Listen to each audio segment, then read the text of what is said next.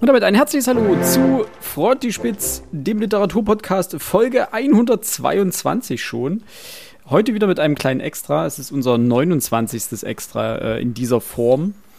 Ähm, das stimmt, das stimmt mit der Zählung mittlerweile nicht mehr ganz. Wir haben dazwischen Folgen gehabt, die wir da, da nicht mit reingezählt haben. Aber seitdem wir kontinuierlich die Extras durchnummerieren, sind wir jetzt bei Folge 29 in, innerhalb unserer Extras unterwegs. Mit dabei heute wieder mein geschätzter Alex. Hallo. Und wenn das Internet äh, ihn lässt, auch Max. Hallo. Ah ja, uh, sehr schön. Das, das, sieht gut aus. Das, ähm und natürlich meine Wenigkeit Philipp. Ich hätte mich beinahe selber wieder vergessen.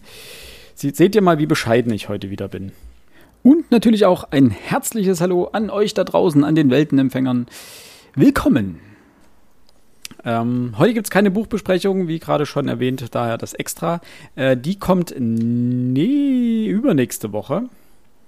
Und wir haben ein bisschen auf Instagram schon geteasert und das ist der zweite Stichpunkt. Folgt uns gerne auf Instagram. Dort äh, kommen hin und wieder Neuigkeiten zu den Dingen, die wir gerade lesen oder anderen Dingen aus der Literaturszene, sage ich jetzt mal ganz cool. Ja. Ähm, Ansonsten kommen da aber auch immer die Informationen, wann eine neue Folge erschienen ist. Das ist auch ganz hilfreich. Und abonniert uns natürlich äh, bei Spotify oder Apple Podcast oder Google Podcast oder überall anders, wo es Podcasts gibt. Und wenn ihr da schon dabei seid, dürft ihr uns auch gleich ähm, auf Spotify und Apple Podcasts äh, bewerten. Äh, auf Apple Podcasts geht das schon eine ganze Weile, auf Spotify erst seit ein paar Monaten jetzt, glaube ich. Das hilft uns sehr und ähm, macht uns glücklich. Und Alex kann dadurch besser schlafen, besser schlafen und legitimieren, warum sein ganzes Schlafzimmer voller Bücher steht. ja. Wir haben vorhin schon ganz kurz über Kazuki Takahashi gesprochen, der tot im Meer gefunden wurde. Das war der Autor von äh, Yu-Gi-Oh! Mhm. Der ist äh, im Alter von 60 Jahren äh, verstorben. So ganz genau weiß man noch nicht. Also die Küstenwache hat wohl seinen, ein, einen toten Körper aus dem Meer gefischt und am nächsten Tag hat man festgestellt, dass er das ist. Ähm, ich habe Yu-Gi-Oh! früher sowohl den Anime auf RTL 2, glaube ich, lief der, geschaut, als auch äh, natürlich das Kartenspiel gespielt. Und wie wir vorhin erfahren haben, Alex, du auch und Max, ja. du auch, ne? Ja, ich habe auch Yu-Gi-Oh! gespielt. Sogar auf Turnieren. Und? Echt? Mhm. Ich war richtig deep drin. Crack, ja. Krass. Hast du die Karten noch? Äh, nee, ich glaube, ich habe die äh, zu einem sinnvoll, also das erste Mal, dass ich in meinem Leben eine Anlage zu einem guten Zeitpunkt verkauft habe. Äh, ich habe damals, glaube ich, noch 200 Euro oder so für alle meine Karten gekriegt und das war ein extrem guter Deal, weil ich habe das dann nie wieder angeguckt und dann war das Geld für was anderes sinnvoller eingesetzt. Okay, krass. Ich habe das, ich habe den Klassiker gebracht. Ich habe meine Karten, nachdem ich überhaupt nicht, nachdem die dann ewig rumlagen, habe ich die meinem Bruder vermacht. Ja, und seitdem waren sie nicht mehr gesehen und ich glaube, die haben irgendwie dafür viel Wasser gesehen oder inner, die innere Reihen einer Hosentasche. Auf jeden Fall habe ich irgendwann mal wieder Karten bei ihm rumliegen sehen. Ich glaube, es waren nicht mehr meine, ähm, schon so, sondern schon welche, die er sich dann gekauft hatte und die sahen aus wie, naja, durch den Fleischwolf gedreht. Also das war mit der Wertanlage war es da vorbei. War aber auch kein schwarzer Lotus dabei. Schwarzer? Lila? Nee, schwarzer Lotus, glaube ich, war die extrem teure Karte, glaube ich. Keine Ahnung. Ähm, ja, schade um den Mann. Also gerade der Anime war ja extrem erfolgreich in Deutschland. Ähm, ich glaube, dadurch hat es auch mit am meisten hier an Popularität gewonnen. Äh, und dann später auch erst das Kartenspiel. Und das Kartenspiel wird, wie ich heute erfahren habe oder gesehen habe, auch äh, auf Schulhöfen noch gespielt. Also weiterhin brandaktuell ein Franchise, das läuft. Und Carson, glaube ich. Carson hat, äh, ich glaube, in äh, Massivbänden, also wieder 3 in 1, den äh, Manga neu aufgelegt. Mhm. Ja. Gut, darum soll es aber heute nicht gehen. Äh, obwohl wir darüber sprechen, welches Buch wann im Leben das Richtige ist. Ähm, Aufhänger des Ganzen ist eine Liste, die im Zeit nein, nicht im Zeitmagazin, sondern im, Süddeutsche Magazin erschienen ist, und zwar in der Ausgabe 8 im Februar diesen Jahres, 2022. Ähm, wir haben euch den Link zum Artikel in die Show Notes gepackt. Allerdings ist das, könnt ihr das nur lesen, wenn ihr Plusleser seid. Ähm, wenn die Show Notes es zulassen, dass ich dort 100 Zeilen reinklöppel, beziehungsweise 300 Zeilen, äh, würde ich euch die einzelnen Titel wenigstens äh, mit in die Shownotes packen. In dem Artikel findet ihr ansonsten nämlich noch zu jedem Titel eine kleine, ja, einen kleinen Überblick, um was es geht in dem Titel. Ähm, wir werden aber heute nicht mit euch alle 100 Titel durchgehen, sondern wir haben uns jeder ein paar rausgesucht, die uns auf dieser Liste aufgefallen sind. Positiv wie negativ, wie ähm, egal, wie interessant. Und über die wollen wir einfach mal kurz schnacken. Idee hinter dieser Liste ist keine Bucketlist, was Bücher angeht. Also es geht hier nicht um die 100 Bücher, die ihr gelesen haben müsst, bevor ihr den Löffel abgebt, sondern es geht darum, dass die Bücher, die hier empfohlen werden, zu dem jeweiligen Lebensjahr passen. Ähm, der einleitende Text dafür war, für unser Modeheft haben wir Lieblingsbücher der Redaktion gesammelt und jeweils einem Alter zwischen 1 und 100 zugeordnet. Einige der Bücher haben wir mit der Mode der, Se der Saison inszeniert. Okay. Eine Spielerei natürlich, aber eine schöne. So. Das ist der Grundgedanke dieser Liste. Und da werden wir jetzt uns mal ein paar Sachen rauspicken. Ähm, interessanterweise nimmt bei mir, ich weiß nicht, wie ihr das seht, ähm, bei den Büchern, die jenseits meines Alters liegen, die Zustimmung ab. Also bis 34 waren Bücher dabei, oder waren verhältnismäßig viele Bücher dabei, wo ich gesagt habe, ja, klingt ganz interessant. Und danach wurde das ein bisschen äh, dünnte sich das aus. Da gab es immer noch Titel, wo ich gesagt habe, ja, cool, aber es gab dann auch deutlich mehr, wo ich gesagt habe, puh, oh, ein Furcht. indisches Koch, ein indonesisches Kochbuch, hm, da bin ich, glaube ich, noch nicht angekommen. Deine, deine, deine Frage beantworte. Ich würde gerne mal noch eine Gegenfrage stellen wollen. Äh, von diesen 100 Büchern, wie viele davon habt ihr denn schon gelesen? Okay, dann muss ich kurz, muss ich noch mal kurz recherchieren. Okay. Also bei mir waren es, ich kenne davon neun Bücher. Kennen oder gelesen? Ähm, tatsächlich kenne ich sogar elf, aber äh, zwei davon habe ich, Quatsch, ja, zwei davon habe ich bloß zur Hälfte, wenn man so möchte, gelesen. Also neune, doch neune gelesen. Neune gelesen. Ich meine, den Dirke Weltatlas, den liest man ja nicht. Ne? Äh, ich habe ihn jetzt trotzdem mitgezählt. mitgezählt. Den habe ich jetzt mal mitgezählt, klar. Ja. Literatur ist Literatur. Okay. Ähm, ich glaube, da hinten, glaube ich, nicht mehr viel kommt. Dürften es bei mir sieben sein. Was nicht sonderlich viel ist. Also da habe ich dich nee, das, äh, das stimmt. Bei mir ist es so, dass die Bücher, die ich gelesen habe, sich auf die relativ frühen Jahre und auf die relativ späten Jahre verteilt. Das, ist also das zu deiner Frage ähm, von, von gerade eben. Während ja, okay. ähm, gewissermaßen so, dass das, das, das, das Alter, in dem wir uns jetzt befinden, gar nicht präsent bei mir ist. Ja. Ist, ich muss allerdings gestehen, dass einige dabei sind, äh, die ich sehr gerne noch lesen möchte. Also auch bevor ich diese Liste durchgegangen. Also es gab einige Titel auf, diese, auf dieser Liste, die ich überhaupt nicht auf dem Schirm hatte oder überhaupt nicht kannte. Äh, ein, zwei, an die ich mich wieder erinnert habe, wo ich dachte, oh ja, stimmt, die gibt's ja, die wollte ich ja schon mal lesen, die mal aber aus dem Sinn gekommen sind. Und einige, wo ich gedacht habe, puh, das sorgt mir jetzt überhaupt nichts. Ähm, bei mir sind es übrigens zehn Bücher, die ich schon gelesen habe. Und ja, ich habe den Diake Weltatlas mit dazu genommen. Ähm, was aber auch gemein ist, weil ich einige oder viele davon primär aus äh, Filmen kenne. Also habe ich die Verfilmung zugesehen. Ja, das ist mir auch aufgefallen. Das ist so. Ja. Das ist so der Zeitgeist. Würde mich nicht wundern, wenn der ein oder andere Redakteur, der sich, der dieses Buch vorgeschlagen hat, ähm, vielleicht sogar zuerst den Film äh, gesehen und dann das Buch gelesen hat. Hm. Ich möchte auf 8,5 erhöhen. 8,5. Ja, weil Alice im Wunderland habe ich nicht zu Ende gelesen. Ich fand die Sprache, vielleicht habe ich Pech gehabt und die falsche Übersetzung in der Hand gehabt, aber ich fand die Sprache furchtbar. Aber der Reihe nach. Also mit einem Jahr Gute Nacht Gorilla von Peggy Rathmann. Mit zwei Jahren Die kleine Raupe Nimmersatt von Eric Carl. Mit drei Jahren Der Maulwurf in der Carl. Stadt von Stanenek Miller. Mit vier Jahren Erzähl mir vom kleinen Angsthasen, Kindergeschichten aus der DDR. Und mit fünf Jahren Ein Tiger kommt zum Tee von Judith Kerr. Äh, ich habe als Kind, ich kann dir nicht mehr sagen, wie ich es fand oder so, aber Erzähl mir vom kleinen Angsthasen, das habe ich auf jeden Fall als Kind ähm, mitbekommen. Also das ja, ist habe ich sogar hier zu Hause hm, stehen. Cool. Ist neu auf neu aufgelegt. Ich weiß jetzt gar nicht äh, aus welchem Jahr. Also ich denke, es ist ein zwei Jahre vielleicht alt. Ein paar Jahre länger schon. Äh, hat man nein, nein, die, Achso, okay, okay. Und die Neuauflage. Ja. Die Neuauflage, okay. Und das ist jetzt wegen meines Kindes geholt. Hm. Mich da auch sehr drüber gefreut. Ähm, kleine Raupe Nimmersatt. Achso, Entschuldigung. Nein, Entschuldigung, alles gut, alles gut. Warst schon durch? Ich war durch. Ähm, kleine Raupe Nimmersatt ist auch so ein Kinderbuch-Klassiker, gibt es immer so als Pappbuch. Äh, und der kleine Maulwurf. Ich meine. Ist, ah, den kennt, den kennt ist das Maul Maulwurf Pauli? Ja. ja, das ist der. Heißt der Pauli?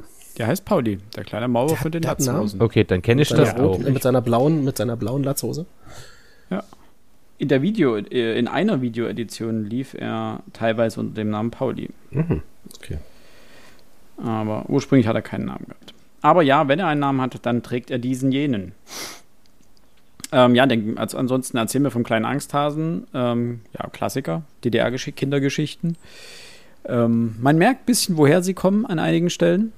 Also man spürt die Werte der DDR da hin und wieder doch durchschwappen. Also das muss man dahingehend auch so aufmerksam lesen. Aber ansonsten sind das teilweise echt sehr niedliche Kindergeschichten. Und ein Tiger kommt zum Tee, sagt mir gar nichts. Habe ich, ähm, hat mich aber auch nicht irgendwie jetzt wild angehoben. Ähm, so machen wir weiter mit den Jahren 6 bis 10. Wo die wilden Kerle wohnen von Maurice Sendak. Dann mit 7 Asterix bei den Schweizern. Mit 8 der Dirke Weltatlas, der Klassiker. Mit 9 Lotte, Motte und ich von Maike Haas. Und mit 10 Ronja Räubertochter. Und äh, ich muss zugeben, äh, Asterix bei den Schweizern kannte ich bis dato nicht, habe ich mir letzte Woche in der Bibliothek ausgeliehen und äh, gelesen. Und äh, macht Spaß. Ist äh, ein, ein großes Fest, hin und wieder Asterix und Obelix zu lesen. Ich fand aber auch die Beschreibung hier in dem Artikel so schön. Ja, wie jedes Album aus der großen Zeit der Zusammenarbeit des Zeichners Albert Uderzo und dem Autor René Goscinny, äh, Goscinny äh, jenem Genie, dem wir auch den kleinen Nick verdanken, finden Kinder hier einen Schlüssel, um sich das Leben zu erschließen. Man lernt, wie schwer es ist, eine Orgie richtig zu feiern, wie ein Ring als Behälter für Gift funktioniert und vieles über Freundschaft, Humor und Käsefondue. Das ist einfach ähm, schön. Asterix konnte mich nie abholen. Ne? Echt nicht. Überhaupt nicht. Also die, die Comics nicht, die, die Filme ja. Äh, wobei, die darf man jetzt als Erwachsener wahrscheinlich auch nicht mehr gucken, weil so pralle sind die nicht. Das die Filme sind super. Doch, die sind klasse. Ja, wenn, wenn ihr das findet, also ihr das, da, da, da, da lasse ich euch gerne in eurer Bubble. Aber, nein, ähm, nee, das, das, das, äh, das ist, also klar, diese, die, die, die, die, Quatsch, der Film mit den zehn Prüfungen, die Asterix und Obelix äh, absolvieren ja, haben. Klassiker, okay, das, das gebe ich zu. Aber ansonsten ist es bei, bei den, in Ägypten oder bei den Ägyptern oder so, wo sie dann die Pyramide bauen, das ist so, yeah. Und je moderner die Filme werden, umso schlimmer werden sie. Die, die Alten haben ja wenigstens dort den Charme des handgezeichneten Trickfilms und die neueren computeranimierten Filme sind halt einfach nur noch ein Graus für mich. Da muss ich fairerweise sagen, die habe ich nicht gesehen. Ich kenne ein paar von den Realfilmen. Und das, das ist ja, also diese, die, die habe ich jetzt wahrscheinlich aus gutem Grund verdrängt. Also das ist ja ein Quatsch hoch 10. Also das ist ja, nee. War nicht wahr. Das ist unterhaltsam. Mein Bruder hat die hoch und runter geguckt, dementsprechend äh, kenne ich da also auch wem, ganz viele. Wem sie gefallen, der soll die bitte auch weiter gucken. Aber nee, mich, mich ist das nix. Für dich ist das nix? Nee. Aber Ronja Räubertochter habt ihr gelesen. Bestimmt, ein, oder? Ein, ein, Nein. Nee, habe ich aber da liegen. Das kann man. Das kann man auf jeden Fall machen. Ronja Räubertochter ist ja, glaube ich, in ihrem, also in Astrid Lindgrens äh, Roman Ronja Räubertochter ist die Protagonistin Ronja, glaube ich, zehn Jahre. Deswegen wird es wahrscheinlich hier ähm, für Zehnjährige empfohlen. Das ist eine wahnsinnig starke, wahnsinnig starkes Mädchen, eine richtig coole Geschichte über Freundschaft und ähm, die Entzweiung zweier, ja, ähm, was sind denn das dort? Räuber. Räuberbanden, ja. Ja, genau. Ja, Entschuldigung, manchmal fehlen Worte einfach. Ähm, ja, es geht so ein bisschen um den, um den Sturz des Patriarchats, das ist ganz schön. Also sie begehrt ja gegenüber ihrem Vater auf, der ihr verbietet, den Sohn der anderen Räuberbande ähm, zu treffen. Birk heißt der. Und es geht natürlich auch um allerlei fantastische Wesen. Das ist, es ist ein großes Abenteuer. Es ist ein richtig schönes Abenteuerbuch, das für Kinder absolut viel Spaß macht. Dementsprechend, Klassiker muss mit rein. Steht tatsächlich auf der, der Longlist für meinen Kleinen. Genau, genau, genau. Ich möchte nur noch eins anmerken. Ähm, wo die wilden Kerle wohnen, gibt es eine wunderschöne mhm. Verfilmung von Wes Anderson. Mhm. Mhm. Okay. Das hatte ich mir markiert, weil das klang auch interessant. Ähm, wir kommen später nochmal darauf, äh, wenn wir bei manchen Titeln sind, wo ich mir nicht sicher bin, ob das für das Alter schon so richtig geil ist. Äh, aber jetzt die äh, Jahre 11 bis 15. Danke, da kommen wir nämlich jetzt gleich zu einem Buch, was da vollkommen äh, rausfällt. Das erste ist es noch nicht. Ähm, Harry Potter mit elf Jahren von Joanne K. Rowling. Braucht man, glaube ich, gar nicht viel zu sagen. Mittlerweile ein Klassiker. Mit zwölf Jahren, das Schicksal ist ein mieser Verräter. John Green. Mit 13 Jahren Make Love von Anne Marlene Henning. Ich hätte, Oder heißt die Anne Marlene Das Henning? hätte ich eher gesagt. Das hätte ich mal hätte ich, hätte ich mal gucken müssen, ob das eine deutsche ist. Ähm, mit 14 Jahren ähm, von J.D. Salinger, Der Fänger im Roggen. Und mit 15 Jahren The Hate You Give von Angie Thomas. Ähm, noch was kurz, Der Fänger im Roggen mit 14 Jahren, das ist, das war, wie hast du schon gesagt, ähm, What the fuck Moment? ja, oder, den habe ich oh, da. Oh mein, oh mein Gott. Ich meine, der Fänger im Roggen, das, das, das lesen entweder Leute, die eine Stunde nach dem Lesen von der Brücke springen oder eine Stunde nach dem Lesen John Lennon erschießen. Aber mit 14 Jahren so ein Buch lesen, Alter, das, das ist krass, wirklich, ne? Das ist das ist ein bisschen, bisschen heftig. Also gut, klar, es geht um die Pubertät und mit 14 setzt die Pubertät ja, der, die um Hauptfigur den Dreh ein. Ist, die Hauptfigur ist 17. Also das, ähm Ja, da habe ich mich aber auch gefragt. Das und ähm, auch bei Der Schicksal ist ein mieser Verräter mit 12. Fand ich auch heftig. Ich glaube, dass das auch okay. zu früh ist. Ja, weil das Thema einfach, also klar, das kann man lesen in dem Alter, wer das möchte, aber so als generelle, es, es geht ja bei der Liste darum, welches Buch in das Alter passt und ich finde, das passt nicht in dieses Alter rein. Also, puh. also es geht ja um Hazel, eine Jugendliche, die seit Jahren Krebs hat und halt ähm, dann auf einen Jungen trifft in der Selbsthilfegruppe Augustus und die beiden, äh, zwischen den beiden entwickelt sich eine Liebesgeschichte. Aber man weiß schon, wenn das losgeht, es gibt, glaube ich, auch eine gute Verfilmung, äh, man weiß schon, wenn das losgeht, äh, das nimmt halt einfach kein gutes Ende. Und ich weiß nicht, ob das mit zwölf einfach schon noch ein bisschen früh ist. Ja, aber wer sowas früh ähm. liest, für den kann es später nur noch besser werden. ja, ach, das, darum geht es in der Liste, deswegen auch der Fänger am Morgen. Dazwischen findet man aber Make Love von Anne-Marlene Henning, ähm, das scheinbar einfach nur ein Aufklärungsbuch ist.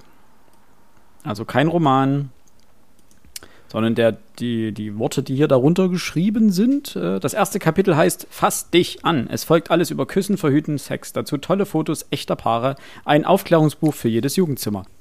Ich möchte statt Make Love ein anderes Aufklärungsbuch empfehlen, nämlich Der Tag, an dem der Vater ein ernstes Gespräch führen wollte von Marco Wickling. Mm. Ähm, ich habe es zuletzt gehört, ich weiß gar nicht, ob ich es im Podcast schon erwähnt habe, aber das ist einfach nur ja. grandios witzig. Ähm, für jeden lest es. Es ist für Erwachsene witzig, es ist für Jugendliche hoffentlich witzig. Ich bin kein Jugendlicher mehr, ich bin alt. Ähm, noch nicht so alt wie die anderen zwei, aber schlimm genug. Also das finde ich nicer. Und das Schicksal ist mieser Verräter, auch da Film gesehen, Film ist super. Ja. Vielleicht eins noch, The Hate You Give ist übrigens eins von den Büchern, ähm, die ich lesen möchte. Das klang für mich ganz interessant, aber liegt vielleicht auch daran, dass das irgendwo in den USA zu spielen scheint. Mhm. Das Schicksal ist ein mieser Verräter ähm, wurde übrigens äh, hatten wir ja gerade verfilmt, und zwar im Jahr 2014. Hat eine Altersfreigabe ab 6. Und Shailene Woodley spielt die Hauptrolle zusammen mit Ansel Elgort. Aber du musst doch den Film gesehen haben, hoffe ich. Den habe ich nicht Ey, gesehen. schau ihn dir an. Nein, ich kann auch nicht. Ich habe also wirklich, es gibt Momente, ich habe in diesem Film geheult wie ein Schlosshund. Das muss ich an dieser Stelle hier ganz offen äh, auch mal sagen. Also da gibt es Momente, da war das alles ein bisschen viel für mich. Also es ist wirklich ein toller Film. Ja? Also für Jugendliche ein schöner Coming-of-Age-Roman, obwohl, oh Gott, es ist ein Film über zwei Krebskranke, also es kann kein Coming-of-Age-Film sein. Ähm, wow. Ähm, aber ja, ich hoffe, man versteht, auf, auf was ich hinaus möchte. Es ist wirklich ein toller Jugendfilm. Und ich habe das Buch noch nicht gelesen, aber das würde ich tatsächlich auch gerne mal noch äh, mir anschauen. Ich würde mit Buch äh, mit den Jahren 16 bis 20 weitermachen, wenn es genehm ist. Bitte. In der, Ta- in der Tat. Auf Platz, äh, auf Platz 16. Ähm, mit 16 Jahren Chick von Wolfgang Herrndorf. Äh, mit 17 Jahren Alles, was ich weiß über die Liebe von Dolly Alderton. Mit 18 Jahren das Midak, die Midak-Gasse von Nagib Mahfouz. Äh, mit Mhm. 19 Amer Amerikaner von Chimamanda Ngozi, Ngozi Adichie. genau. Ähm, von ihr habe ich, wenn ich mich nicht irre, habe ich von ihr ein anderes Buch gelesen, aber mach es noch weiter. Und mit 20 Irre von Reinhard Götz. Äh, ich möchte grundsätzlich mich nur zu Chick äußern. Das ist nämlich das einzige der Bücher, äh, das ich gelesen habe und auch im Unterricht gelesen habe. Mit meinen Achtklässern waren die damals noch. Falls jemand von euch zuhört, Grüße gehen raus. Ähm, fand ich ein tolles Buch und hat den Kids auch gefallen. Also die konnten und die und Fun Fact, das ist keine große Leseklasse, aber die fanden das Buch besser als den Film. Und dabei ist der Film auch nicht schlecht, finde Okay. Ich kann, oder ich kenne nicht mal Chick. Das war zu unserem Zeitpunkt, also als äh, ich Abi gemacht habe, war das nicht im Kanon, jedenfalls nicht in unserer Schule. Weißt du aus dem Kopf, wann es geschrieben wurde? ich. 2007? Fragezeichen. Dann ist es auch klar, warum das nicht Kanon ist, weil da habe ich Abi schon hinter mir, hinter mir gehoppt. Das Abi schon hinter mir gehabt. Aber von Chimamanda Ngozi Adichie hatte ich äh, auch Amerikaner nicht gelesen, aber ein anderes Buch, äh, nämlich Liebe Ijeawele, wie unsere Töchter selbstbestimmte Frauen werden. Das Fischer Taschenbuch, sind keine Ahnung, 60 Seiten oder sowas. Ähm, ist eine Rede, beziehungsweise ein Brief, der dort abgedruckt ist. Und ähm, der war großartig. Äh, Max hat gerade noch mal ähm, mich korrigiert. Chick ist 2010 äh, erst erschienen. Äh, mit 21 Jahren Auerhaus von Boff Bjerg. Mit 22 Jahren Fabian von Erich Kästner. Mit 23 Jahren Fräulein Julie. Mit 24 Jahren die vollständige Maus. Und mit 25 Jahren Wilhelm Meisters Lehrjahre. Ähm, also Auerhaus habe ich äh, zuletzt in einem Rutsch gelesen. Fand ich klasse. Ähm, Fabian kam jetzt zuletzt als Film raus, habe ich noch nicht ges gesehen. Da heißt da äh, Fabian oder der Gang vor die Hunde. Ähm, Mhm. Äh, die vollständige Maus kann ich jedem nur ans Herz legen, außer ihr wohnt in den Südstaaten in Amerika. Da kann es sein, dass ihr das in der Schule nicht mehr in der Bibliothek kriegt. Ähm, und Wilhelm Meisters Lehrjahre sollte ich im Studium lesen, habe ich aber nicht. War mir zu lang. Wie lang ist denn das? 400 Reklamseiten. Gefühlt. Ach, ich ich schau auch- kurz nach. Habe ich auch noch nicht gelesen. Das ist ja auch so ein Buch. Hier steht es ja auch da, ne? Es gibt Romane, die sollte man dreimal lesen, als Jugendlicher, als Erwachsener und kurz vor dem Tod. Und das hört man ja sehr häufig über Wilhelm Meisters Lehrjahre. Allerdings, ah, weiß ich nicht. Bisher habe ich mich da noch nicht durchzurungen- äh, durchgerungen, das zu lesen. Ihr wisst ja, Ähm. Goethe, Goethe ist für mich rotes Tuch. Rotes Tuch. Oh Gott, ist das ein Backstein. Ja, Was soll ich kann ihn verstehen. Es sind nur 630. Aber wenig Lust drauf hatte. Na, na dann lesen wir das Und so mal. schön dünn gedruckt äh, ja. bei, bei, beim Reklam Verlag, das macht natürlich besonders Spaß, äh, weil man dann auch wirklich das Gefühl Ja. hat, man kommt gar nicht vorwärts. Na, da vielleicht ist es ja so spannend, dass du einfach komplett versinkst in dieser Welt. Ich möchte es bezweifeln an dieser Stelle. Ähm, Auerhaus äh, bin ich gerade noch dabei, bin ich ungefähr bei der Hälfte. Äh, Fabian von Erich Kästner steht auf meiner Leseliste, ist allerdings äh, noch nicht, hat sich dahin noch nicht verirrt und die vollständige Maus habe ich immer noch nicht gelesen. Ne? Also ich kenne Auszüge, ich weiß, dass es großartig ist, es steht auf der Leseliste, ich werde es kaufen, alles klar, aber aktuell ist es da noch nicht drauf. Machen wir mal weiter. Das erste Viertel haben wir geschafft. Äh, geht weiter mit 26 Jahren. Wäre zu lesen. Ruf mich bei deinem Namen von André ja. Akiman. Akiman, äh, keine Ahnung. Akiman, ich habe keine Ahnung. AC Man. Bei André Okimon, genau. äh, mit 27, der Distelfink von, oder der Distelfink von Donnertat. Das ist so ein Buch, bei dem ich noch so ein bisschen im Überlegen bin, weil so, so geschichtsmäßig hört sich das ganz interessant an. Mit 28 Jahren Paare, Passanten von Boto Strauß. Mit 29 Jahren vor den Vätern sterben die Söhne. Und schließlich mit dem 30. Lebensjahr sollte man das 30. Jagd von Ingeborg Bachmann lesen. Beziehungsweise behaupten die Autoren, dass das fürs 30. Lebensjahr das perfekte Buch sei. Ruf mich bei deinem Namen, äh, wurde er verfilmt. Äh, Call Me By Your Name. Mhm. Hatte, glaube ich, mittelmäßige Erfolge. Wir haben ihn zusammen geguckt. Ja, haben wir. Und? Es war, es ist ein großartiger Film. Ich auch, ich fand den nur, es war schön. mittelmäßig, ja. Ich fand den Film super. Auch du hast, du hast, du hast damals, ich wollte gerade sagen, du hast damals gesagt, das ist ein 10-Sterne-Film, ne? Nee, das habe ich nicht gesagt. Ich hatte ihn ja bis dato nicht gesehen. Hast du gesagt? Entschuldigung. Aber der Film hat einen herausragenden Soundtrack. Es war das völlig das falsche Setting, um diesen Film an diesem Abend zu schauen. Und dennoch. Warum? Ich fühlte mich meiner Sexualität nicht mehr sicher. das nur als Scherz am Rande. Nein, also ich muss ehrlich sagen, ich fand den Film super. Das ist eine wunderschöne Coming-of-Age-Liebesgeschichte. Ähm, ja.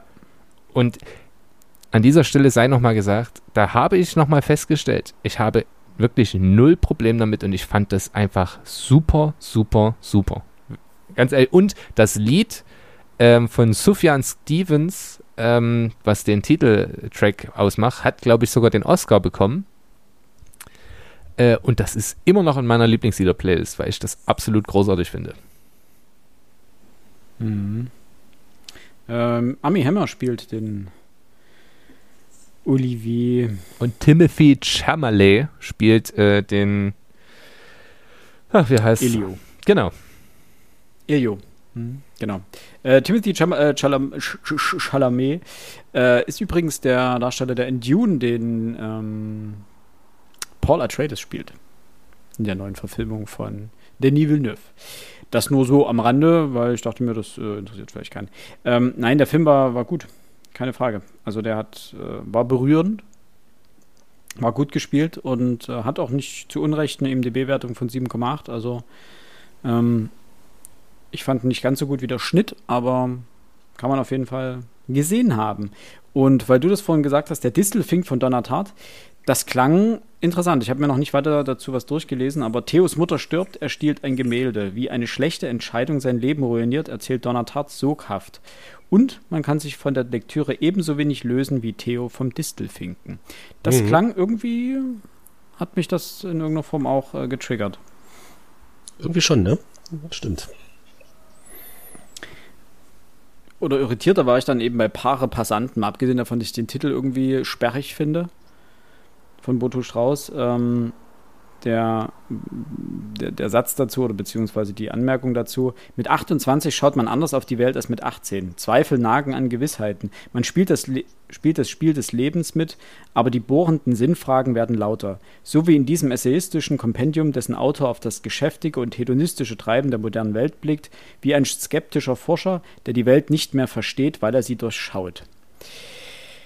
Ähm, klingt irgendwie desillusionierend. Und gut, mit 28 ist man vielleicht an dem Punkt, dass man sagt, okay, ich möchte jetzt desillusioniert, desillusioniert werden. Ich möchte die Welt mit den sehen, wie sie wirklich ist, was die Welt im Innersten zusammenhält. Aber naja, weiß ich nicht. Machen wir weiter mit dem Jahr 31. Mit 31 sollte man lesen von Michel Foucault Überwachen und Strafen. Mit 32 Wie Partnerschaft gelingt von Hans Jeluschek. Mit 33 Babyjahre von Remo H. Largo. mit 34 Wovon wir reden, wenn wir von Liebe reden von Raymond Carver. Und mit 35 Mädchenfrau etc. von Bernadine Evaristo. Ähm, Überwachen und Strafen habe ich zu Hause ähm, weil ich mich mit Foucault mal längerfristig beschäftigt habe, auch wenn ich es natürlich nie ganz gelesen habe. Wer solche Bücher ganz liest, äh, hat zu viel Freizeit, aber um die bestimmten Auszüge, die es mir ging, die habe ich natürlich gelesen. Ähm, und über Mädchenfrau etc. von Bernadine Evaristo, da habe ich schon sehr viel drüber gehört und Interesse ist grundsätzlich da, äh, steht aber jetzt nicht auf der ganz oberen Etage meiner muss ich unbedingt demnächst mhm. lesen Liste. Aber wenn es mir mal in die Hände fiele, würde ich es auf jeden Fall mir anschauen. Ich habe ja mit zwei T Titeln so ein bisschen, was heißt Problem ist Quatsch, aber ich finde, ähm, wie Partnerschaft gelingt und Babyjahre. Das sind halt zwei Ratgeber. Ja, weiß ich nicht. Also ich bin allgemein kein großer Ratgeber-Fan. Mit einigen Ausnahmen, aber dementsprechend oder dementsprechend konnte ich mit denen nichts wirklich anfangen. Also ja gut, mit, mit fürs erste Baby darf man ja mal den einen oder anderen Ratgeber lesen. Äh, interessanterweise, ich glaube, im 33 Jahren auch deswegen, weil in Deutschland die Durchschnitt, das durchschnittliche Alter einer Frau bei ihrem ersten Kind mittlerweile auch bei irgendwie 33,4 angelangt ist. Mhm. Also die Frauen werden auch immer älter bei der, beim ersten Kind. Wäre vor 20 Jahren wäre das noch ein bisschen anders gewesen. Da hätte man dieses Buch wahrscheinlich irgendwo mit, ich weiß gar nicht, mit 26, 27 empfohlen bekommen. Hm. Interessanter fand ich dann aber, wovon wir reden, wenn wir von Liebe reden, der Titel hat mich allerdings eigentlich noch nicht direkt abgeholt oder angesprochen. Ja. Ähm, interessanter fand ich da den Untersatz äh, Erzählung für die Ewigkeit. Es scheint sich also um Kurzgeschichten zu handeln. Und das wiederum hat mich dann doch ein bisschen hinterm Ofen hervorgelockt. Und äh, damit hat es das jedenfalls erstmal auf meine wie hast du vorhin so schön gesagt, Alex, Longlist geschafft. Ähm, mal schauen, ob das irgendwann mal im Warenkorb landet. Weiter im Text. Mit 36 Jahren der große Gatsby von F. Scott Fitzgerald. Mit 37 Jahren Magie des Staunens von Rachel Carson. Mit 38 Jahren äh, Minima Moralia von Theodor Adorno. Mit 39 Das Leben des Vernon Subutex von Virginie Despentes. Und mit, muss ich weit scrollen, ähm, 40, Liebesleben von Alice Mun äh, Munro. Ähm, hier kann ich es relativ kurz machen. Da ist einfach nichts dabei für mich. Großen Gatsby, mh, hm, weiß ich nicht. Habe ich jetzt gelesen. Hm. Vor zwei Wochen, mal schnell. Ja, und? Super. Super. Ich habe festgestellt, und? dass ähm, die neueste Verfilmung von Baz Luhrmann mit Leonardo DiCaprio und Carrie Mulligan und Tobey Maguire. Ähm, wirklich glaube, ja. sehr nah an der literarischen Vorlage ist. Natürlich im klassischen Baz Luhrmann-Style, also völlig over the top. Aber das Buch las sich richtig gut weg. Es ist relativ, also wirklich kurzweilig. Es macht Spaß zu lesen. Also Spaß. Ich kannte ja die Geschichte dementsprechend.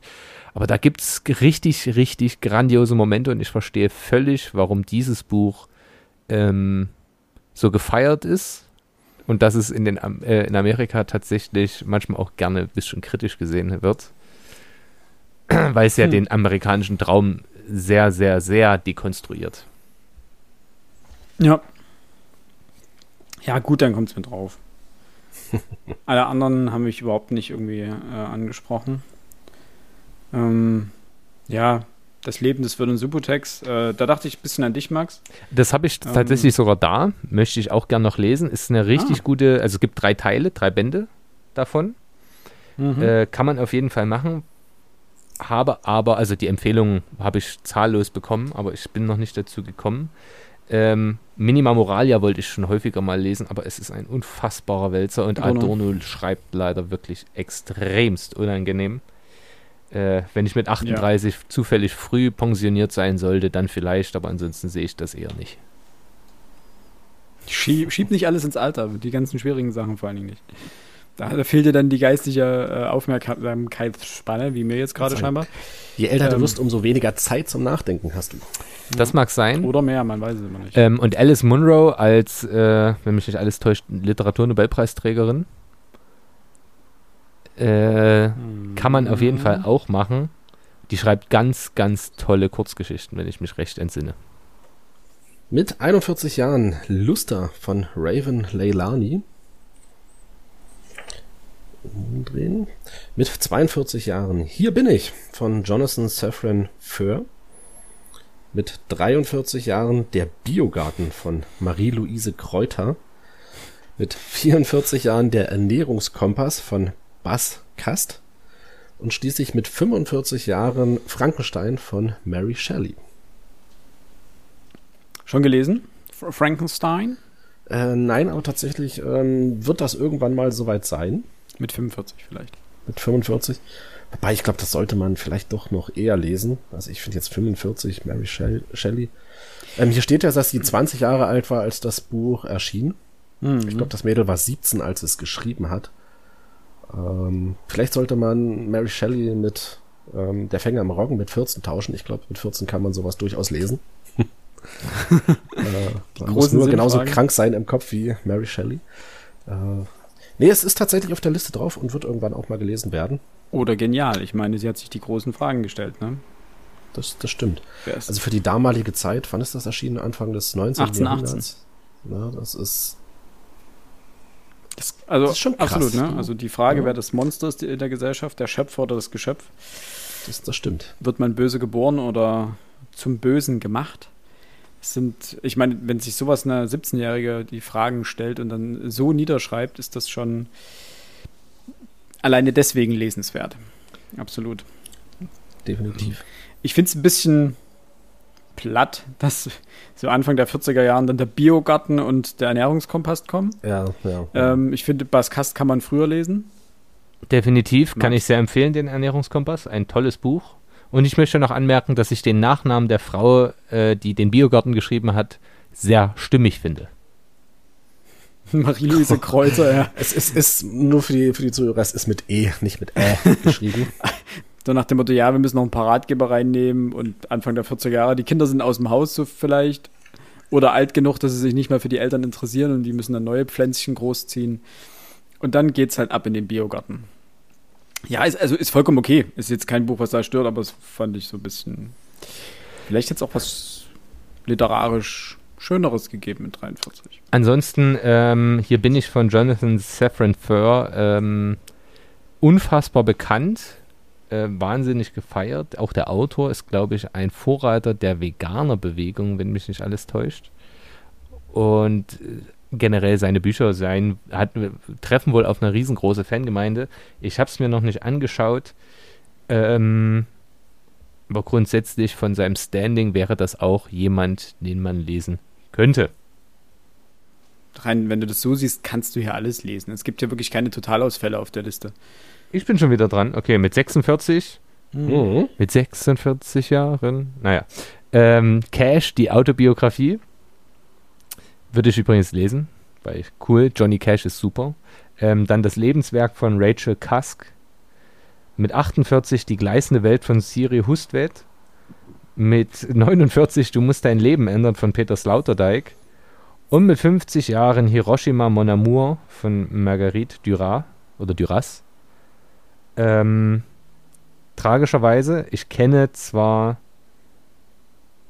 alle Bücher, beziehungsweise zumindest deren Autoren oder deren Themen. Aber ich habe noch keins davon gelesen. Muss indes aber sagen, dass zumindest äh, Hiroshima, Hiroshima Mon Amour schon alleine, weil ich den Titel großartig finde, am interessantesten auf mich wirkt. Ja. Ja, du musst dein Leben ändern mit 49. Ah, ich fand diesen, diesen irgendwie hat mich dieser Text unten drunter so ein bisschen, weiß ich nicht, gestört. Aber am Ende ist der dort ganz richtig platziert. Ne? Den Titel des Buches versteht der Philosoph Peter Sloterdijk äh, als Quintessenz aller Religion und Selbstertüchtigungslehren. Der Mensch als lebenslang Übender, wer noch einmal angreifen will im Leben, kann sich hier philosophische Schützen, Schützenhilfe holen. Puh, klingt so ein bisschen wie, keine Ahnung, der Sportlehrer, der dich auf den letzten 200 Metern vom 5-Kilometer-Lauf nochmal anschreit, dass du alles geben sollst, wenn die Lunge schon irgendwie auf der Tartanbahn hängt und sagt, komm, du schaffst das, packst das. Ähm, Aber es ist nicht der perfekte Augenblick, so um zur Religion zu finden mit 49. Ich finde es besser, als mit 49 ja. zu sagen, Route 66, hier bin ich. Ich mach mal noch mal los mit meinen Jungs. Ja, absolut. Das finde ich so albern.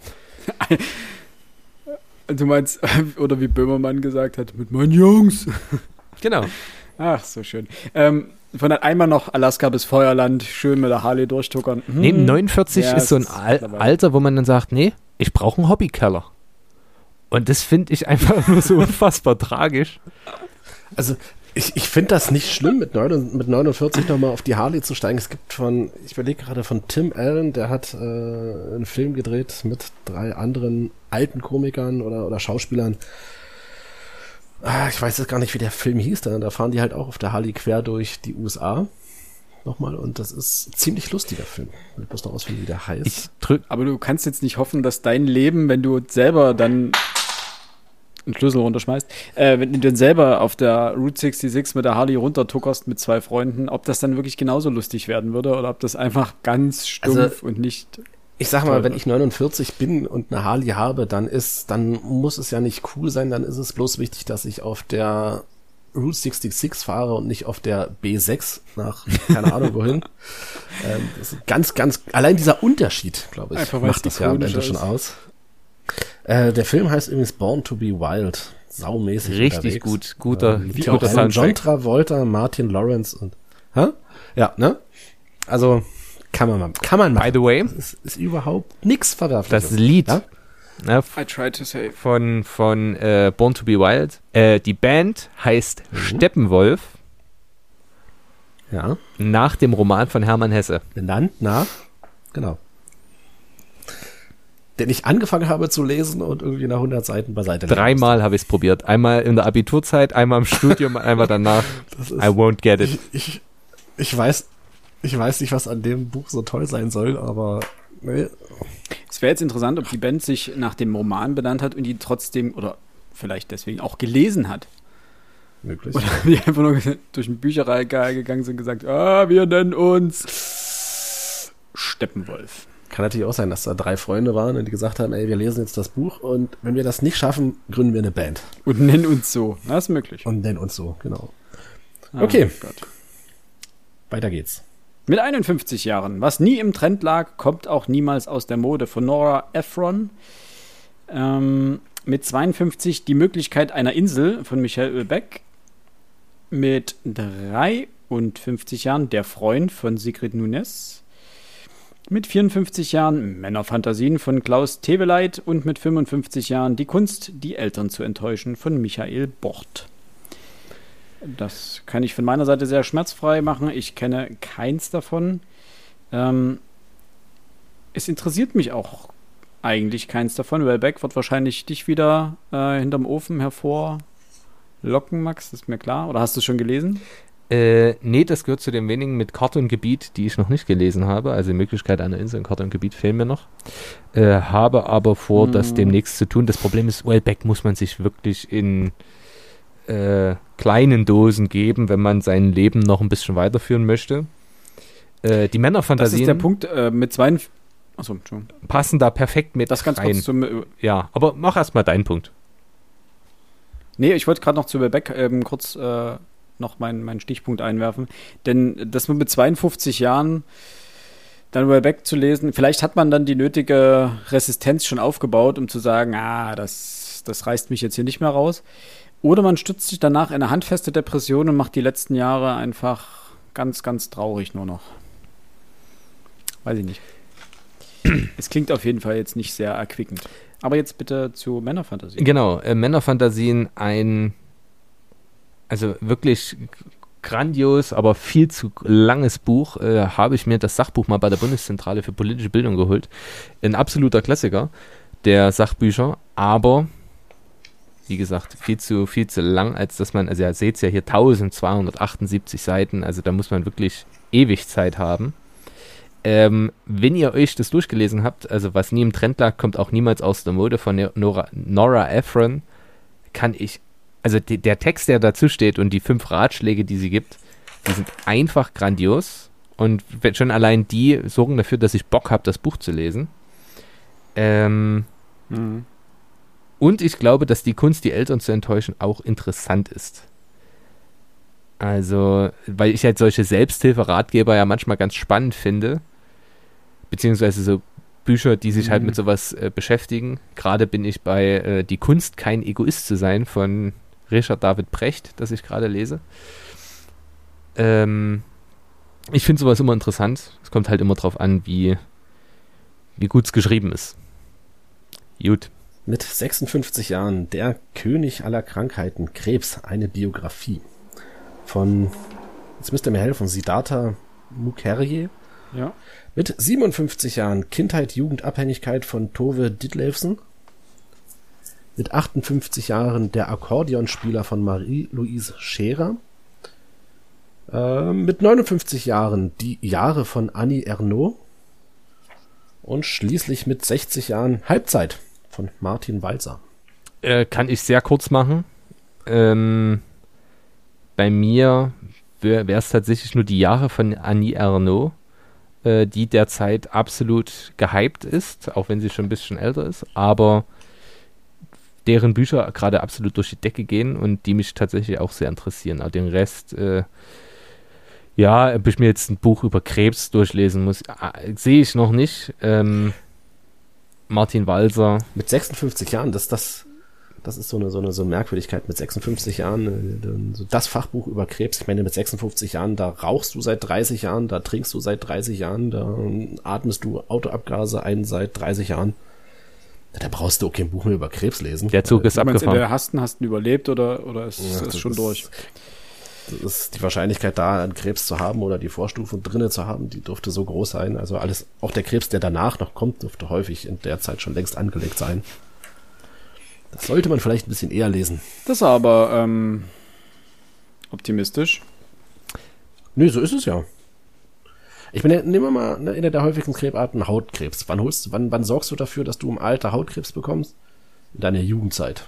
Ne, mhm. Wenn hier Sonnencreme, pff, drauf geschissen, ne? Und dann bist du halt äh, zehn Jahre am Stück, jeden Sommer knallrot, kommst du nach Hause. Ich meine, als Kind interessiert dich das doch nicht. Mhm. Hat doch früher auch keiner drauf geachtet, ne? Aber ich meine, da beginnt der Scheiß schon. Ja. Und alles andere, ob nur Lungenkrebs, Leberkrebs, ich meine, den ganzen Mist, den holst du dir, wenn du, wenn du anfängst mit Rauchen, wenn du anfängst mit Drogen, wenn du anfängst mit Alkohol. Mit 56 fängst du nicht an zu rauchen oder zu Das wäre richtig bitter. Also, Dann anzufangen zu rauchen. Das, das ist, ne? Äh, das, darauf wollte ich eigentlich bloß hinaus. Ähm, so rein als Interesse halber so ein Buch zu lesen, ja, das kann ich mir schon gut vorstellen. Da finde ich es aber besser, zum Beispiel zu lesen von äh, Christoph Schlingensief. So schön wie hier kann es im Himmel gar nicht sein. Also Kragebu äh, Kragebuch, ja, Tagebuch einer Krebserkrankung. Mhm. Ich, ich kenne das Buch, was hier vorgeschlagen ist, nicht. Also Der König aller Krankheiten, Krebs, eine Biografie. Ähm, klingt ja eher, also er ist Arzt und Krebsspezialist, also es scheint ja eher ein Sachbuch zu sein. Aber da finde ich Schlingensief in dem Fall weiß ich nicht, vielleicht die nahbare Variante, sich damit auseinanderzusetzen. Und danach kann man sich ja gerne mit Fachbüchern irgendwie gönnen. Genau. Gut. Ähm, mit 61 Jahren Krieg und Frieden von Leo Tolstoi, mit 62 Jahren Jahrestage von Uwe Johnson, mit 63 Jahren Effingers von Gabriele Tergit, mit 64 Jahren die indonesische Küche von Sri Owen und mit 65 Jahren die Straße von Cormac McCarthy. Ähm, tatsächlich für mich drei ultra interessante Bücher dabei. Äh, Krieg und Frieden steht auf meiner Liste mhm. für, ich denke mal, das wird in irgendwelchen Sommerferien der kommenden 20 Jahre mal der Fall sein, dass ich mich irgendwo hinsetze und wirklich Krieg und Frieden mal durcharbeite. Das ist so ein, so ein Buch, wo ich mal zwei Wochen am Stück äh, ich sag mal, die Jalousien hoch mache oder eben mich an einen Pool lege und nur zwischendurch mal einen neuen Cocktail bestelle. Ähm, Dan Effingers äh, von Gabriele Tergit wird immer als die jüdische Variante der, der Buddenbrocks gesehen. Eine wirklich, also ist sogar hier auch im Text so geschrieben. Ich bin unfassbar interessiert an diesem Buch. Ich hatte das ewig auf meiner Liste, aber es ist halt auch ewig lang und ähm, naja, und Cormac McCarthy spielt sowieso in seiner eigenen Liga, von dem man muss ich unbedingt noch irgendwas lesen und ich habe die Straße leider noch nicht gelesen. Was hast du von ihm gelesen? Nix. Aber ich fand äh, äh, No Country for Old Men grandios und das beruht ja auf einem Comic McCarthy-Roman. Ähm, mhm. Und alleine die Erzählweise des Filmes, wenn das Buch nur halb so gut ist, dann muss der Mann ein Genie sein. Ja, also die Straße. Ähm, achso.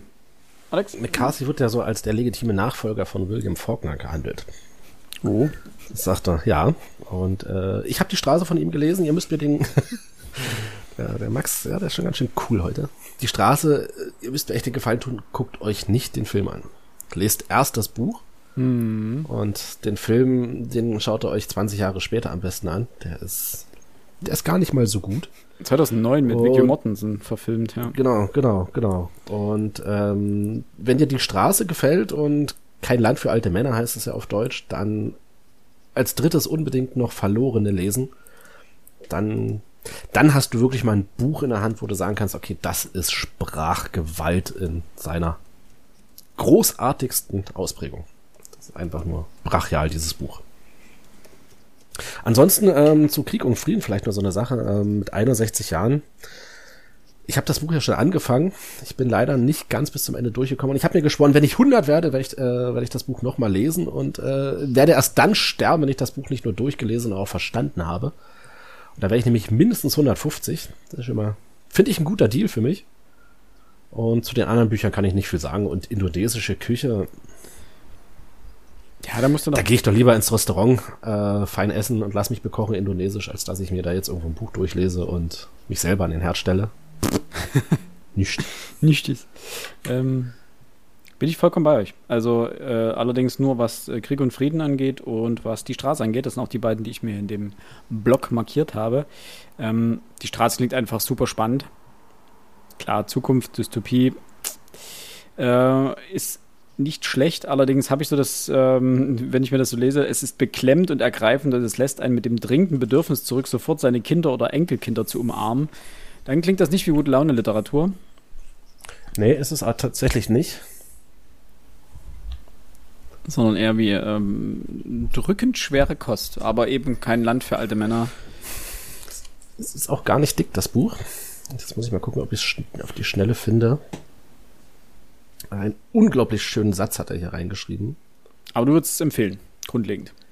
Ja, Generell. als Einstieg. Als Einstieg. Ähm, die anderen Bücher, das merkt man ja schon, die haben sprachlich auch nicht viel mit die Straße zu tun. Die die sind da nochmal eine Liga höher, möchte ich fast sagen. Was war das dritte, was du genannt hast, was man dann unbedingt lesen soll? Äh, Verlorene. Ah, das ist doch wieder hier amerikanische 0815 Alex-Lektüre. Ja, vielleicht komme vielleicht komm ich nochmal in die amerikanische Literaturphase. Ähm, ich habe den Satz tatsächlich gefunden, auch hier ganz, ganz am Anfang des Buchs. Also er sitzt dort mit seinem, seinem Sohn äh, gewissermaßen unter einem Baum. Der Sohn schläft und er beobachtet ihn und ähm, er kommt dann so ein bisschen ins Grübeln. Dann saß er in der Hand das Fernglas einfach nur da und sah zu, wie das aschende Tageslicht über dem Land gerannt, gerann. Er wusste nur, dass das Kind eine Rechtfertigung war. Er sagte, wenn er nicht das, Gott, äh, das Wort Gottes war, hat Gott nie gesprochen. Das finde ich ähm, schön dass ein Vater zu über seinen Sohn sagt, dann ist das eine ziemlich, ziemlich coole Liebeserklärung. Das stimmt. So. Mit 66 Jahren äh, fängt nicht das Leben an, sondern die Zerreißproben von Ruth Klüger. Ähm, ein Gedichtband. Äh, in dem es heißt, für Ferngespräche bitte das Telefon verwenden, für Unsägliches gibt es das Schweigen. Äh, weiß ich noch nicht. Ähm, mit 67 Jahren das Jahr magischen Denkens von Joan Didion. Mit 68 Jahren die Kartellsaga von Don Winslow. Und mit 69 Jahren das Adressbuch von Sophie Cull. Und mit 70 Jahren Sturz in die Nacht von William Styron. Hier habe ich mir nur das Kartell oder die Kartellsaga ähm, mit markiert.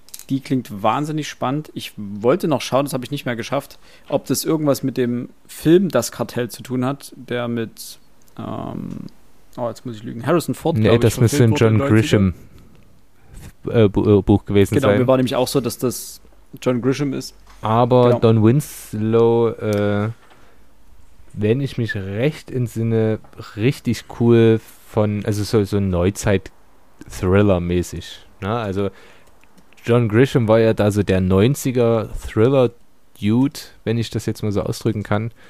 Äh, Don Winslow dann für die 2000er. Zum Rest kann ich nichts sagen, noch nie Hab gehört. Gar nichts so zu sagen. Ja. Nee, ich auch nicht. Also der Rest hat mich auch nicht mal angesprochen und äh, noch nicht mal so weit, dass ich das irgendwie googeln wollte und mir noch mehr dazu durchlesen wollte. Gut. Dann mache ich jetzt mal das dritte Viertel voll. Äh, mit 71 Jahren das sterbende Tier von Philip Roth. Mit 72 Jahren Nur wenn du allein kommst von Suat Meckenet. Mit 73 Jahren Leben und Schicksal von Wassili Semjonowitsch Grossmann mit 74 Lieber Johnny von Jurek Becker und schließlich mit 75 Jahren Der Kaiser reist inkognito von Monika Czernin. Und? Was interessiert euch? Also außer Philip Roth als, als, als Autor hat mir da auch wirklich gar nichts was gesagt. Und Philip Roth finde ich persönlich sehr schwer zu lesen. Ist jetzt nicht so der, der, der, der leicht wegzulesende Autor. Äh, also es geht ja in, den, in, in allen Werken ja so ein bisschen, äh, das eine ist ein Alters-Selbsttest für Männer, Philip Roth. Ähm, nur wenn du allein kommst, IS, Terrorismusbekämpfung und Co. Äh, Leben und Schicksal. Ah, ja, Leben einer Staliner, ähm, Stalingrader Familie. Puh, ist wieder ein Familienepos. Ich lese nicht so viel Familienepen. Bin ich nicht so noch, vielleicht noch nicht, kommt vielleicht noch. Aber dementsprechend hat mich das auch nicht angesprochen und die anderen auch nicht. Also vielleicht der Kaiser reist inkognito. Josef II. im 18. Jahrhundert.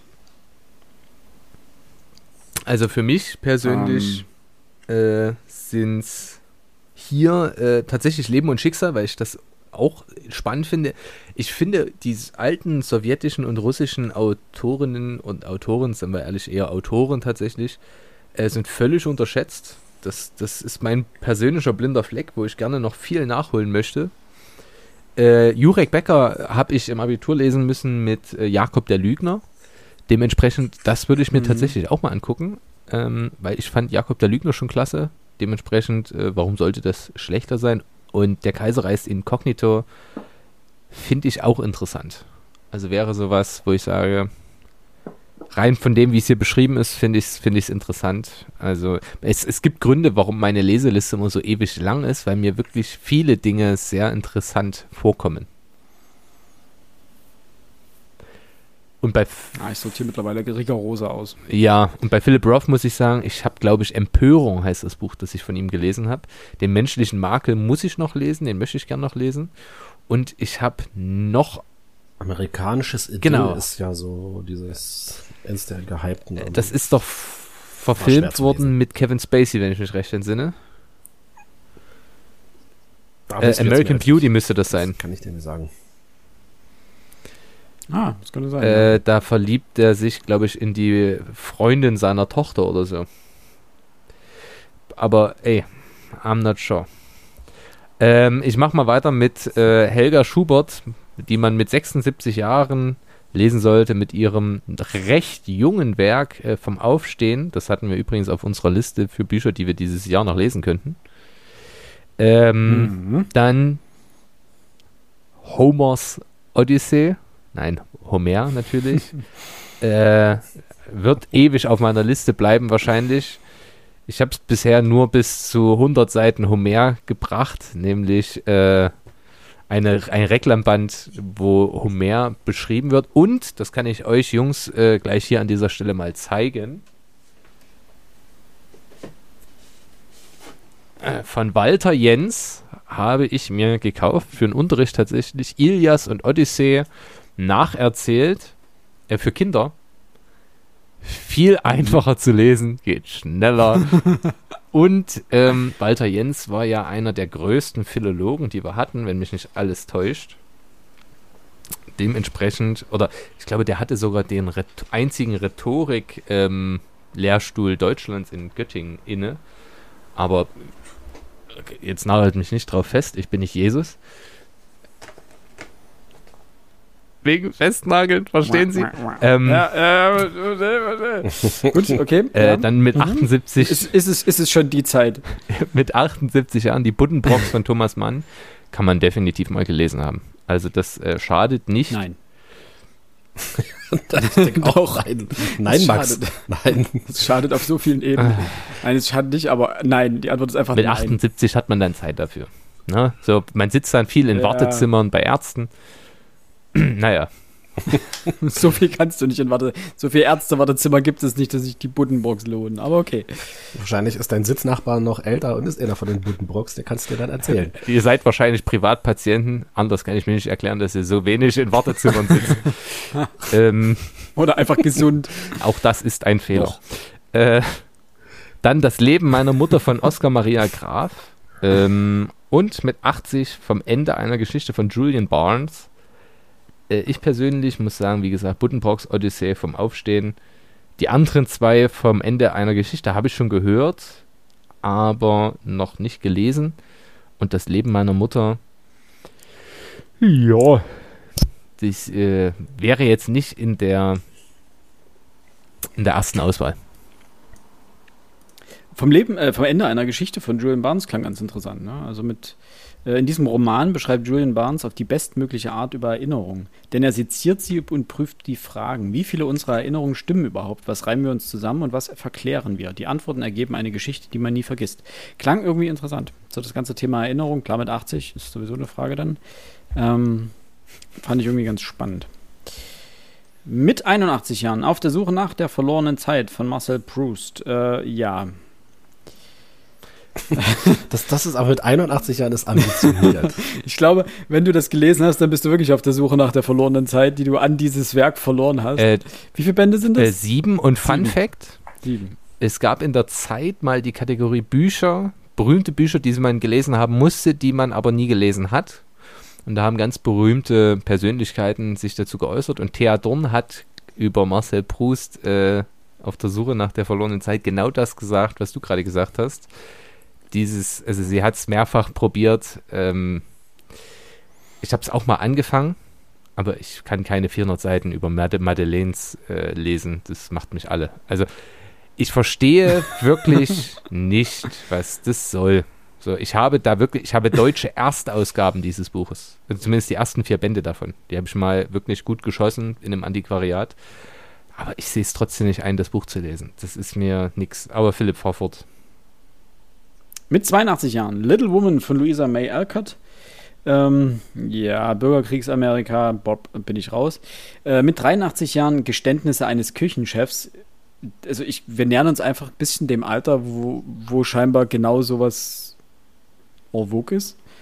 Ähm, mit 84 Jahren das Kunstwerk im Zeitalter seiner technischen Reproduzierbarkeit von Walter Benjamin. Ähm, und mit 85 Jahren das goldene Notizbuch von Doris, Doris Lessing. Doris Lessing. So. Puh. Nee, die 80er sind scheinbar bisher einfach nicht meine, meine Zeit. Äh, doch, ähm, und zwar ausgerechnet das, wo du gesagt hast, äh, pff, ähm, Little Woman von Louisa May Alcott. Das äh, wusste ich, also hat, hat mir gar nichts gesagt. Da habe ich mal ein bisschen geguckt. Das ist von 1868 das Buch, also drei Jahre nach Ende des Bürgerkriegs erschienen.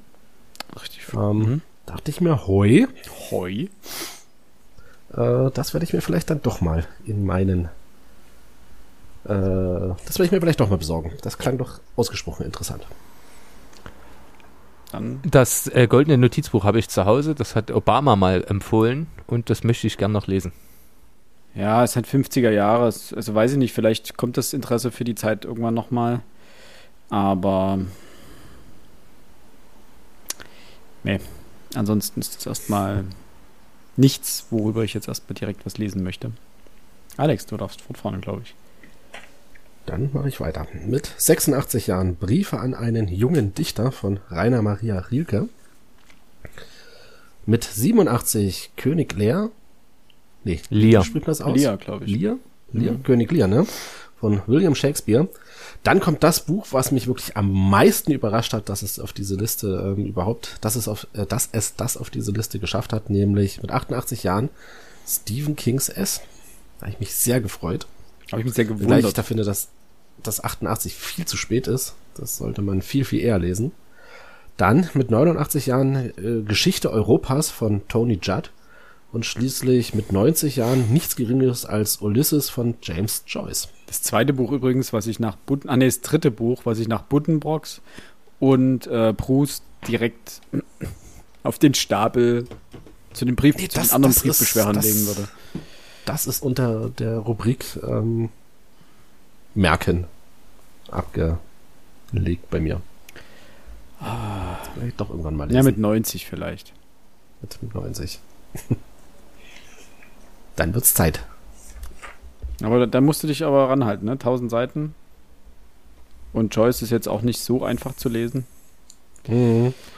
Also ich bin dann eher bei King Lear. Ich will mich generell irgendwann demnächst. Ich habe ja jetzt zuletzt wieder Romeo und Julia gelesen und stelle fest, kann man machen. Ist wirklich witziger, als man glaubt. Für ein Drama äh, gab es sehr viele funny Momente. Und ähm, die Sprache ist teilweise wirklich grandios. Also da kann man, es ist halt, es ist Shakespeare okay, aber wenn man den ersten Akt geschafft hat und den Prolog und drin ist, dann macht es richtig Bock, auch wenn man weiß, wie die Geschichte endet. Es ist immer wieder schön zu lesen. Der rücke ich keinen Millimeter von ab. Und wenn King Lear ähnlich ist, dann äh, kann ich mir vorstellen, dass das wirklich Spaß macht. Und Rilke generell. Ja, aber finde ich zu spät beides. Sowohl Rilke als auch Shakespeare. Klar, irgendwas muss man dahinter packen, aber finde ich an sich zu spät in dieser Richtung. Na dann, Finale. Bin ich wieder? Ja. Mhm. Mit 91 Jahren Alice im Wunderland von Lewis Carroll. Mit 92 Jahren die Gedichte von Nelly Sachs. Mit 93 Jahren Pride and Prejudice von Jane Austen alias äh, Stolz und Vorurteil. Ähm, mit 94 Old Mr. Flood von Joseph Mitchell. Und mit 95 Jahren Letzte Freunde von Jane Gardam. Ähm, ehrlicherweise ich weiß, man sollte Alice im Wunderland, Stolz und Vorurteil und wahrscheinlich auch wenigstens das ein oder andere Gedicht von Nelly Sachs als Literaturnobelpreisträgerin gelesen haben. Aber wenn ich ehrlich bin, interessiert mich keines dieser Bücher. Geht mir leider sehr ähnlich. Also Alice im Wunderland habe ich angefangen. Ähm, das kann daran gelegen haben, dass, wie am Anfang erwähnt, die Übersetzung eine bescheidene ist. Ähm, denn das las ich so sperrig war einfach nicht schön. Äh, und Stolz und Vorurteil, na, jetzt bin ich etwas gespalten. An sich, ah, es ist ein gutes Buch. Ich würde es aber nicht erst mit 93 lesen. Das ist ein bisschen spät. Ähm, dann kann man es auch lassen. Die anderen sagen mir überhaupt nichts. Geht mir tatsächlich genauso. Dann äh, würde ich sagen, machen wir die letzten fünf. Mit 96 Jahren Das blinde Licht von Benjamin äh, Labatou. Mit 97 Jahren Der Nachsommer von Adalbert Stifter. Mit wo geht's weiter? Äh, 98 Jahren Dracula von Bram Stoker. Mit 99 Jahren Die Bibel. Und mit 100 Jahren, wie könnte es anders sein, Der Hundertjährige, der aus dem Fenster stieg und verschwand von Jonas Jonasson. Über das blinde Licht hatten wir darüber schon mal gesprochen. Das kam mir irgendwie bekannt vor. Jip, das habe ich hier mal im Podcast empfohlen. Ein hervorragendes Buch äh, auf der Schwelle zwischen Roman und äh, Sachbuch. Unfassbar interessant ähm, über das, ja, wirklich das Ausloten von Wissenschaft und was mit Wissenschaft alles passieren kann und was, welche Folgen Wissenschaft haben kann. Das schreibt, ist wirklich großartig geschrieben. Ähm, hier haben wir tatsächlich äh, jetzt fünf Bücher, die mich allesamt insoweit interessieren, dass ich also das blinde Licht habe ich gelesen. An der Bibel habe ich mir schon die Zähne ausgebissen, zumindest am Alten Testament. Ich werde es nochmal mit dem Neuen Testament probieren. Aber ich bin in meiner Kinderbibel jetzt schon bei der Hälfte. Äh, der 100-Jährige, der aus dem Fenster stieg und verschwand, da habe ich den Film gesehen, der war ziemlich lustig. Also war okay. Ähm, Bram Stoker ist jetzt Dracula, boah, weiß ich nicht. Aber Adalbert Stifter ist wirklich unterschätzt aus zweierlei Gründen. Ich habe von ihm Brigitta im Studium gelesen und fand es super. Wieder erwarten. Und Stifter hat eine Gabe, die, die, ja, der, der, der braucht kein Thema. Bei dem macht es auch manchmal einfach nur Spaß. Wie es hier geschrieben steht, einfach meditierend das zu lesen und sich so, ja, mh, da passiert gar nichts. Ist völlig egal. Macht trotzdem Spaß irgendwie. Ich weiß nicht warum. Also das werde ich definitiv äh, noch lesen, einfach weil ich glaube, das ist so ein Beruhigungsbuch. Ich glaube, da kann, ich habe normal einen Ruhepuls von 60, aber ich denke, mit dem Buch schafft man es auf 45. Bin ich mir ziemlich sicher. das klingt jedenfalls so. Ähm, der der hat es auch auf mein, äh, meine Liste geschafft. Ähm, ich meine, einfach dieses Stiftersroman gilt als einer der zähesten der Geschichte, aber wer die rund 800 Seiten schafft, wird nie mehr anders meditieren wollen als lesend. Damit hatten sie mich, habe ich gesagt, okay, kommt auf die Liste, nehme ich mit. Ähm, vielleicht nicht erst mit 97. Gleiches gilt, ja, ich glaube, dass äh, aus, aus humoristischen Gründen hat man Dracula irgendwo ganz hinten hingepackt, einfach um zu sagen, äh, hier nochmal über den Tod und das Nichtsterben nachdenken. Da hätte genauso gut stehen können Oscar Wilde, äh, das Bildnis des Dorian Gray. Das äh, wär, geht der gleichen Frage nach, was ewiges Leben denn bedeutet und ob es denn so erstrebenswert wäre. Möchte ich unbedingt lesen. Ähm, bin mir aktuell noch nicht sicher, ob ich es wirklich lesen möchte oder ob ich mir lieber das Hörbuch dazu anhöre. Ähm, also ob das so ein gutes Autofahrbuch ist oder ob das äh, was ist, was ich aktiv lesen möchte. Aber es steht auf jeden Fall auf der Liste und soll ähm, konsumiert werden. Die Bibel, ähm, nee, werde ich äh, nicht, nicht lesen, jedenfalls nicht komplett. Ich habe es äh, während meiner, ich wurde ja äh, konfirmiert und habe deswegen ganz viel Christenlehre und äh, junge Gemeinde und so ein Krimskrams hinter mir. Und dementsprechend ähm, bin ich da erstmal gesättigt, was dieses Thema angeht. Außer jetzt in irgendeiner Form, was irgendwas im Studium zu tun hat, beziehungsweise äh, mit wissenschaftlichen Arbeiten etc. Und der 100-Jährige, der aus dem Fenster stieg und verschwand, ja, ich glaube, das ist so ein gutes Altersbuch. Das haben, als es, glaube ich, rauskam, hat das in meinem näheren Umkreis so gefühlt jeder geschenkt bekommen, der die 60 schon geknackt hatte. So nach dem Motto, hier, für die letzten Meter, nur ein bisschen Motivation. Mal gucken, ob du es noch schaffst. Na, ja, okay, cool. Ähm, von daher, das, das kann man, glaube ich, äh, einfach mitnehmen. Kann ich mich eigentlich nur anschließen, wobei jetzt der 100-Jährige, der aus dem Fenster stieg, jetzt als, als Lesebuch für einen 100-Jährigen, das, das fand ich jetzt ein bisschen platt. Also das war, ach, das ist doch gar nicht witzig. Äh, ab die 60-Jährigen, wie hast du gesagt, hier für die letzten Meter, das, das finde ich, ja, das, das könnte eigentlich ganz gut sein. Ähm, Bram Stoker ist so wie Mary Shelley's Frankenstein so ein Buch, was ich unbedingt mal noch lesen möchte. Ähm, ist ja sicherlich in seinem literarischen Wert auch äh, vergleichbar. Und was die Bibel angeht, also mit 99 Jahren brauchst du nicht anfangen, die Bibel zu lesen. Das ist, ähm, das ist so eins der Buch, was man, äh, eins dieser Bücher, das man wahrscheinlich so, so früh wie nur irgend möglich lesen sollte, weil auf diesem Buch gründet sich halt ein Großteil unserer Kultur. Und wenn du das Buch gelesen hast, du siehst ganz, ganz, ganz viele Dinge, äh, in, in, unserer Welt mit ganz anderen Augen, wenn du die Hintergründe erstmal kennst. Mhm. Und das brauchst du dir nicht mit 99 Jahren anwenden, weil dann hast du viele Jahre äh, verschenkt, die du gewissermaßen blind durch das Leben gerannt bist. Es ist auch. Deswegen sollte man das viel eher lesen. Also bei ja. aller Religionskritik, ähm, die derzeit ja auch zum Teil eingebracht ist, zum Teil halt auch nicht, ähm, müssen wir uns halt immer wieder vergegenwärtigen, dass ein Großteil nicht nur unserer Kultur, sondern auch unserer Moral Vorstellungen und unserer Werte auf christlichen Traditionen beruhen. Und wir jetzt, also auch was unsere Ethik angeht, natürlich zum Teil auch. und wir jetzt wahrscheinlich nicht an diesem Punkt wären in unserer modernen Gesellschaft, wenn es dieses Buch nicht gegeben hätte. Dementsprechend äh, stimme ich dir da vollkommen zu.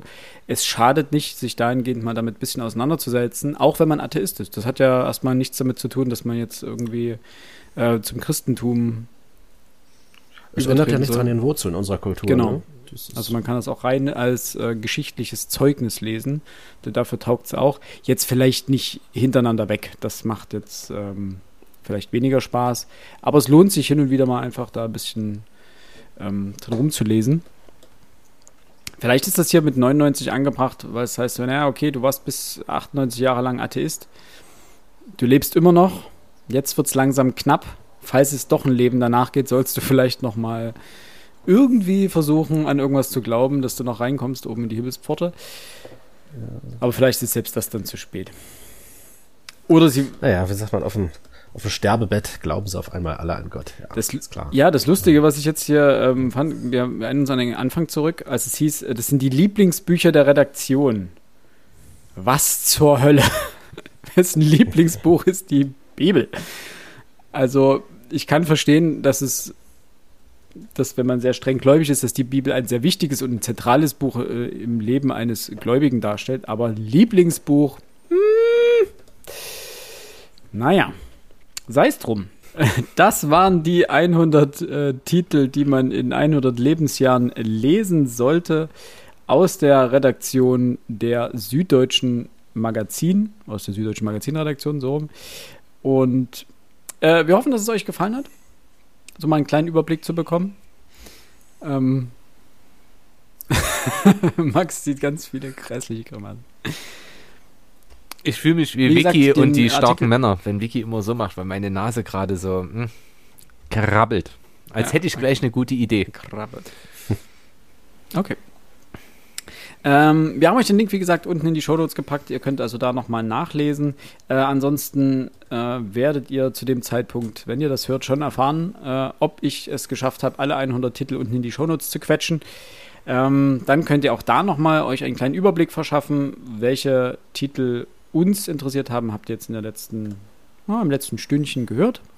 Ähm, wir wünschen euch alles Gute, bleibt gesund und wir hören uns in zwei Wochen wieder zur nächsten Buchbesprechung und zur letzten Buchbesprechung vor der Sommerpause, denn im August, ich erinnere nochmal daran, kommt keine Folge von uns dann erst im September wieder. Und in dem Sinne habt ihr noch äh, ein paar schöne Gedanken, Wünsche zum Abschied. Frieden. Auch. Frieden wäre schön, okay. Das ist sowieso sowas, was, was wir jetzt gerade brauchen. Aber ohne jetzt politisch sein zu wollen, es soll in den nächsten Tagen extrem warm werden. Und während ihr vielleicht an einem See, in einem Bad, äh, bei euch zu Hause auf der Couch vor euch hinschwitzt, nehmt ein schönes Buch mit, ähm, lest ein echt schlechten Krimi, denn da fröstelt es mich zum Beispiel immer. Ähm, vielleicht kann euch das die nötige Abkühlung verschaffen. Ähm, ich wünsche euch allen und auch meinen beiden Podcast-Kollegen einen wunderschönen Sommer. Bis zur nächsten Folge. Ebenso. Tschüss. Bis zum nächsten Mal. Macht's gut. Tschüss. Bis zum nächsten Mal. Ja,